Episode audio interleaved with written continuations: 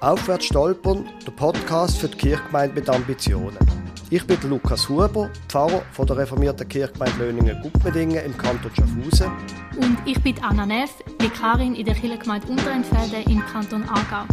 Der Podcast vom Landeskirchenforum und von Reformiert bewegt richtet sich an reformierte Kirchengemeinden. Wie werden wir von einem Dienstleistungsanbieter mehr zu einem Beziehungsnetzwerk? Zu einem Beziehungsnetzwerk, wo sich Menschen plötzlich fragen, ob der christliche Glaube nicht auch etwas mit ihnen könnte zu tun haben. Das ist Staffel 1 über die Jugendarbeit, Folge 2 Glauben fördern, ohne Druck und ohne Hemmung.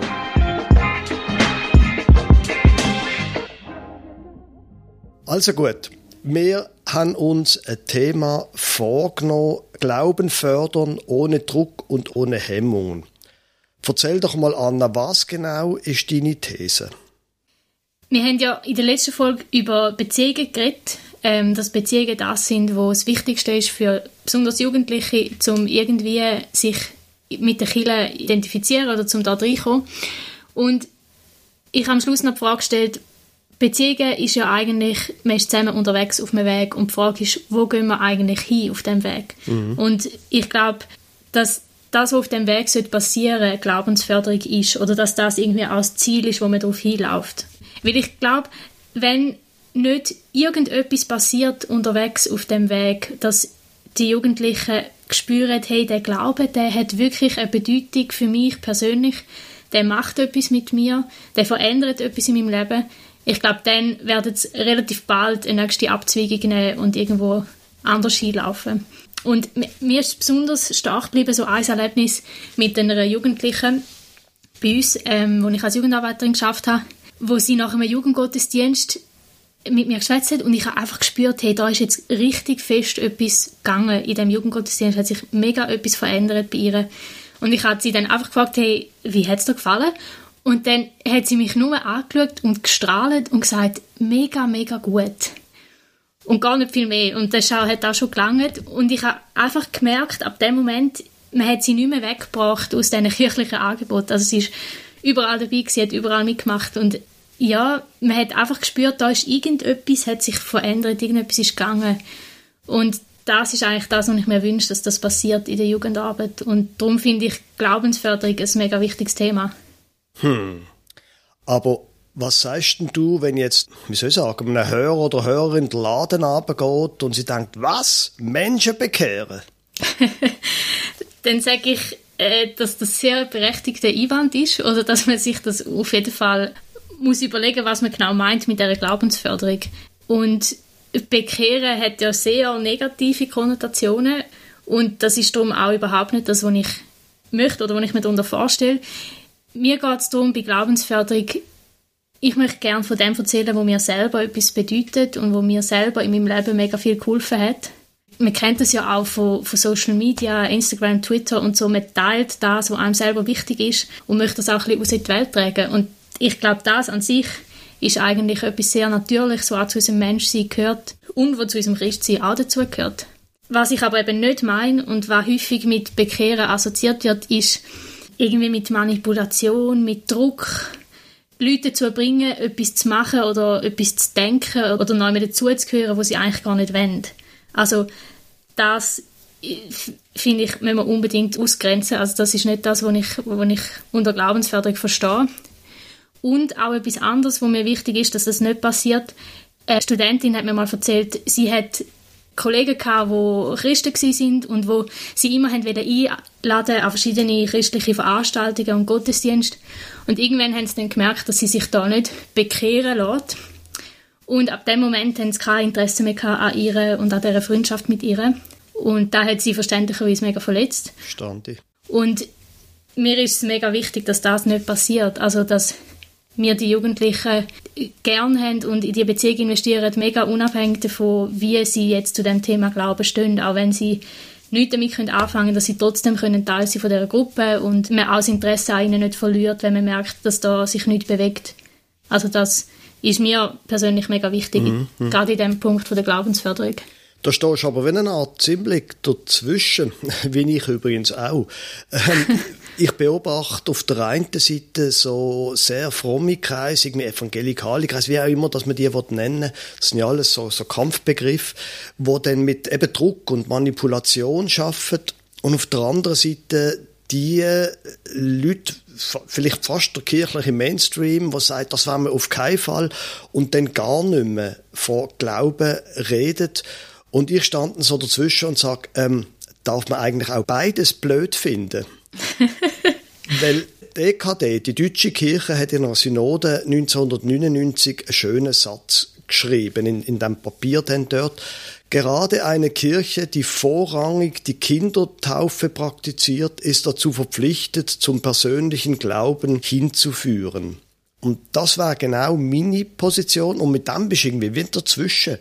Und dann musst du irgendwie den Weg finden zwischen dem, dass Menschen äh, irgendwie das so als Druck erleben und dem, dass man gar nicht mehr darüber redet. Mhm.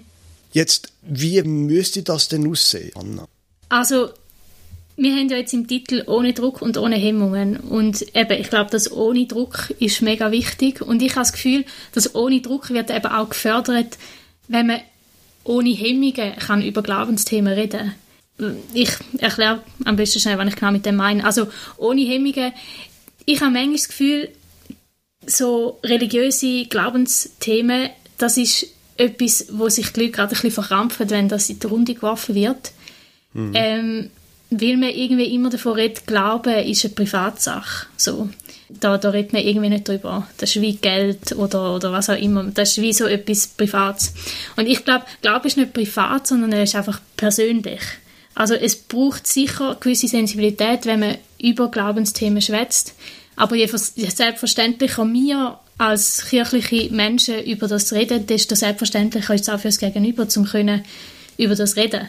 Also ich habe das immer wieder erlebt, zum Beispiel im Roundabout. Ich finde, die haben sowieso ein sehr cooles Konzept. Also in dieser Tanzgruppe mit Teenie-Mädels, wo du zuerst zusammen tanzt und nachher sitzt du noch ein bisschen zusammen und schwätzt über alles Mögliche.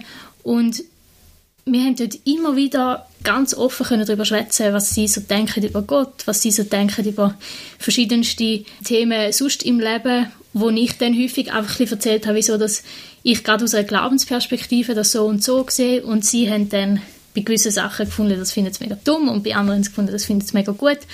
Und man hat mega offen können über das reden. Und ich glaube, je selbstverständlicher wir über den Glauben reden, über das, was uns wichtig ist, desto selbstverständlicher können auch die anderen, können auch Teenies über das reden und empfinden es dann eben auch nicht als irgendetwas Komisches oder etwas mit Druck, wie es einfach normal ist, um über das reden. Mhm, mh, mh. Und ich glaube wirklich eben die Offenheit, um auch andere Meinungen können stehen lassen und dann nicht irgendwie das Gefühl haben, ui, nein, da müssen wir jetzt etwas ändern an ihrem Denken, sondern einfach bei sich selber bleiben und von dem erzählen, was einem selber wichtig ist. Und damit umgehen können, wenn das jetzt bei jemand anderem nichts auslöst. Ich glaube, das ist ein wichtiger Teil. Ja. Und wie würde denn das aussehen?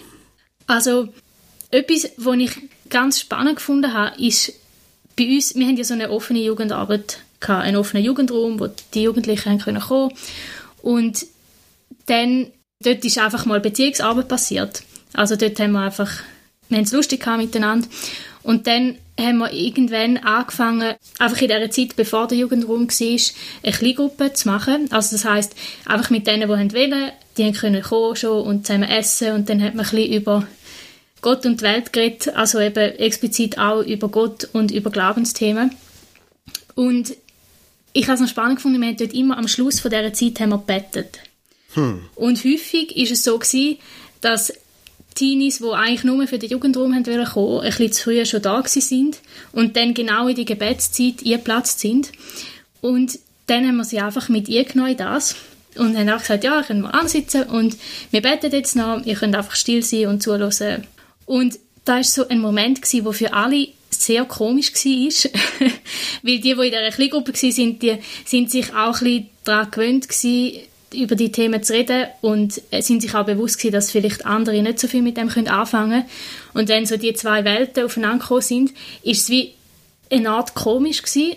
Aber ich glaube, es ist auch wichtig, das auch auszuhalten und so eben nicht so eine Insider-Outsider-Gruppe zu schaffen, sondern so alle dazu hinzuführen, dass man ganz auf eine natürliche Art und Weise kann mit diesen Glaubensthemen und Glaubenspraxis umgehen und, und auch einfach offen kann über das reden also quasi wie eine Art auch so, so Sachen, dass eben über Glauben reden, das wie eine Art normalisieren, von dem mhm. haben wir sie auch schon gehabt. Bei uns doch kann man über das reden. Es ist völlig normal, dass man darüber redet. Man muss nicht, wenn man das nicht will, mhm. aber man kann. Und das prägt auch äh, eine Gruppe von Menschen und, und prägt auch, je nachdem, eine Kirchgemeinde oder eine Jugendarbeit. Bei uns darf man über das reden und man darf auch alle Fragen stellen und alle Zweifel äußern und alles, was man blöd findet. Man darf es auch blöd finden, ist überhaupt kein Problem. Mhm. Meinst du das so ein bisschen? Ja, voll, genau, mega. Ja.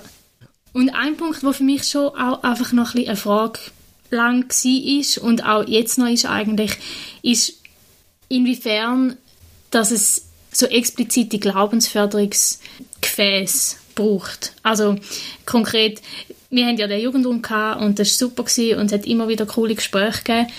Und häufig ist es aber auch ein bisschen bei dem geblieben. Also es ist jetzt wirklich nicht so viel gewesen, dass dann Teenies gesagt haben, boah, ja, ich will unbedingt mehr hören und jetzt unbedingt in die Kleingruppe kommen. Es hat einzelne gegeben, aber es ist jetzt nicht so massenweise gewesen. Und ich bin bei dieser Frage immer so ein bisschen hin und her gewesen, weil ich denke, einerseits, ich finde es super, wenn wir einfach offene Türen haben, um für den Glauben einladen und aber auch offene Türen, dass jeder, der nichts mit dem anfangen will, einfach auch wieder rauslaufen so. Also, dass wir nicht das Gefühl haben, wir müssen jetzt alle bei uns behalten. Und gleichzeitig wünsche ich mir ja, dass da irgendwie auch ein bisschen, mehr passiert als nur so ein einzelnes Gespräch. Das ist so ein, eine Spannung, wo ich das Gefühl habe, das steht mir immer wieder drin, wenn man so einen Ansatz hat von offener Jugendarbeit. Mhm, mh. Ich denke, die Verbindung zwischen diesen beiden Elementen. Auf der einen Seite sind wir einfach für Teenies vom Dorf da, mit dem Jugendtreff, im Check-in. Und auf der anderen Seite sind wir eine klar christliche Gemeinschaft. Diese Verbindung zu schaffen, ist mir selber als Pfarrer wahnsinnig wichtig. Mhm. Zum Beispiel das Thema Kleingruppen wo dann mehr so Fokus hat auf Glauben, weil ich meine, äh, unser Jugendtreff, der Check-in, der hat überhaupt kein christliches Programm.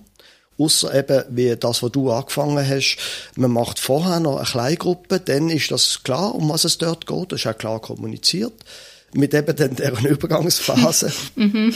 Aber das hat gar kein irgendwie christliches Programm oder so etwas, aber dass man die Durchlässigkeit von dem kann fördern, das, glaube ich, ist, ist sehr wichtig ich meine, für mich ist auch so ein Moment oder so ein, ja, so ein Verbindungsmoment ein Kampflager, mhm. wo man zusammen ist, wo man es lässig hat, wo wir tolle Sachen machen, wo wir immer bereit sind, über alles zu reden, wo aber dann auch geistliche Inputs hat, Glaubensinput hat, wo dann auch eine klare Einladung ausgesprochen wird an einem oben, wo man sagt, lass mal, jetzt sind wir hier unterwegs gewesen, wir haben es über die und die Themen gehabt und ähm, vielleicht ist ja, gibt's ja irgendetwas, wo du findest, doch, eigentlich das mit dem Glauben, das, das finde ich eigentlich noch gut. Und dann ist heute eine Gelegenheit, und wenn die Gelegenheit nicht ist, dann macht man noch etwas anderes. Dann gibt's irgendwie zum Beispiel so äh, verschiedene Posten, wo man kann gehen aber auch trotz allem die Gelegenheit geben. Wenn jemand will sagen, doch, da ist etwas gegangen, ich will zu dem Gott gehören, wo vielleicht auch für sich beten lassen will, sich segnen lassen will, dann so einem Moment die Möglichkeit schaffen. Es kann jeder machen, was er will, aber wenn jemand jetzt den Eindruck doch, das ist etwas, und von dort aus, von einem Kampflager, dann gerade im Anschluss zum Beispiel sagen, doch, für die, wo das interessiert, wir machen jetzt einen Jugendglaubenskurs, fängt gerade nach dem Kampflager an, können die machen. So etwas, glaube ich, also für mich tut das wie eine Art die Offenheit, die es braucht, bieten und gleichzeitig das, dass wenn jemand den Eindruck hat, doch, irgendwie mit dem Gott ist etwas, dass man dann kann einen Schritt weitergehen weil letztlich mein Glaubensbild ist ja, dass das etwas Verbindliches ist dass es nicht ist wie in einem Check-in, einem Jugendtreff, wo man kann kommen oder nicht kommen. Das ist ganz wichtig dort. Man kann kommen oder nicht kommen. Während dann das mit dem Glauben, das ist ja dann ein bisschen etwas Verbindliches. Dass ich nicht einmal finde, ja, Gott doch und einmal nicht, sondern es ist etwas, wo ich auch finde, doch und dort will ich dranbleiben. Mhm. Kannst du das echt gerade noch schnell ein bisschen ausführen? Was meinst du genau mit verbindlich? Also, weil das dann für mich so, ich habe jetzt einen Vertrag unterschrieben und darf nachher nicht mehr austreten aus dem Verein oder darf nicht mehr zweifeln und darf nicht mehr da hin und her wackeln. Wie meinst du das verbindlich genau? Also das wäre äh, ganz falsch zu denken. Also für mich ist ganz wichtig, dass die Eingangstüre gleich groß ist wie die Ausgangstüre. Mhm. Du kannst Leute zu nichts zwingen. Die Leute sind heute, die, wenn sie etwas nicht mehr glauben, dann kommen sie nicht mehr. Auf der anderen Seite ist es natürlich so, aber mit, das ist nicht mit allen grossen Fragen von der Welt so. Wenn ich ähm, heirate und Kinder habe, dann ist das eine Verbindung, die ich eingehe, wo ich auch mal zweifle und mir mal ärgere, ist überhaupt keine Frage.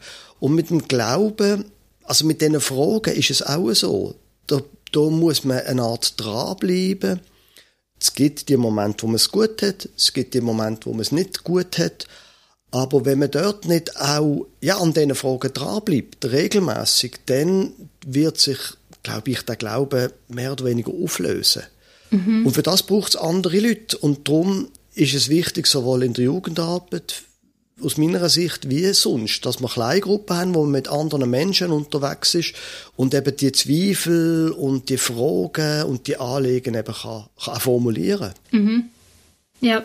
Also da hat uns mir, für mich persönlich ist es wichtig, in einer sehr grossen Offenheit die Themen zu normalisieren wir können über den Glauben reden, man darf das auch, wir machen das auch, wenn es Gelegenheit gibt. Wir sind aber sensibel und am Schluss, du weißt das, Anna, ein von meinen Lieblingssprüchen ist, wir sind alle reformiert, da macht jeder, was er hm. will. Mhm. Und das gilt auch für die Jungen. Das Proprium, das Eigentliches, das, was uns ausmacht, aber als Kirche, ist, dass man bei uns über das darf reden. Mhm. Und dass man auch kann in diesen Fragen Fortschritt machen. Mhm. Dass man kann wachsen im Glauben. Mhm. Es kann ein junger Mensch lernen, regelmäßig Bibel lesen und zu beten zum Beispiel. Mhm. Ja. Ja. Gibt es jetzt aus deiner Sicht noch irgendetwas weiteres, was noch gesagt werden zu dem Thema? Ich denke, du, wir sind eigentlich jetzt an einem Punkt, wo wir gut könnten ähm, eine Art die nächste Episode noch ansagen. Mhm. Genau. Es hätte jetzt in dieser Episode ein bisschen tönen als wäre für uns Glauben nur so eine Art ein Klebstoff, um die Jugendlichen bei den Kindern dabei zu behalten. Und das ist natürlich nicht. Für mich persönlich ist der Glaube ein sehr zentrales Element gewesen, einfach auch im persönlichen Wachstum, in der Charakterentwicklung in meiner eigenen Jugendzeit. Und es soll in der nächsten Folge genau um das gehen, zum auch anschauen, wie können wir denn das persönliche Wachstum der Jugendlichen fördern, auch welche Rolle spielt da der Glaube drin, weil der nicht nur etwas ist, was wichtig ist für den Gemeindebau, dass die Leute dabei bleiben, sondern einfach überhaupt für die Leute selber. Und das wird das Thema der nächsten Folge sein. Gut, dann war es das gesehen. Das ist Staffel 1 gewesen, Folge 2. Glauben fördern ohne Druck und ohne Hemmungen. Aufwärts stolpern, der Podcast für die Kirchgemeinde mit Ambitionen. Wir freuen uns, wenn Sie Ihre Radioempfängerin auch nächstes Mal wieder einschalten.